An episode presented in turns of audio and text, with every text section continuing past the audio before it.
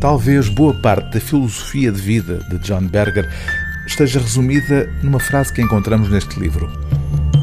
Qualquer passo que se dê será provavelmente um erro.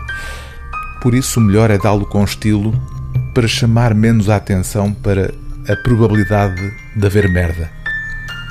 John Berger foi pintor, crítico de arte e romancista, mas só agora, depois de ter morrido no início do ano passado, aos 90 anos, começa a ser descoberto entre os leitores portugueses.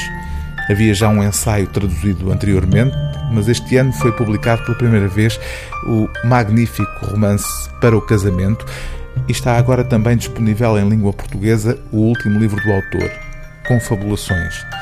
São dez textos muito diferentes entre si, nos quais John Berger exercita as qualidades que o distinguiram na escrita, nomeadamente uma capacidade de refletir sobre a linguagem visual. Encontramos neste pequeno volume ensaios breves sobre Rosa Luxemburgo e Charles Chaplin, mas também notas pessoais motivadas, por exemplo, por uma canção ou pequenas divagações a partir da memória de um quadro.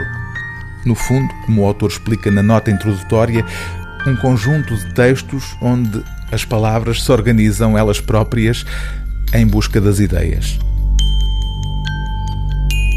Depois de ter escrito algumas linhas, deixo que as palavras retornem à criatura da sua linguagem e lá elas são instantaneamente reconhecidas e saudadas por um conjunto de outras palavras com as quais têm afinidades de sentido ou de oposição, de metáfora ou de aliteração ou ritmo. Escuto as suas confabulações. Juntas estão a contestar o uso que eu dei às palavras que escolhi. Estão a questionar os papéis que lhes atribuí.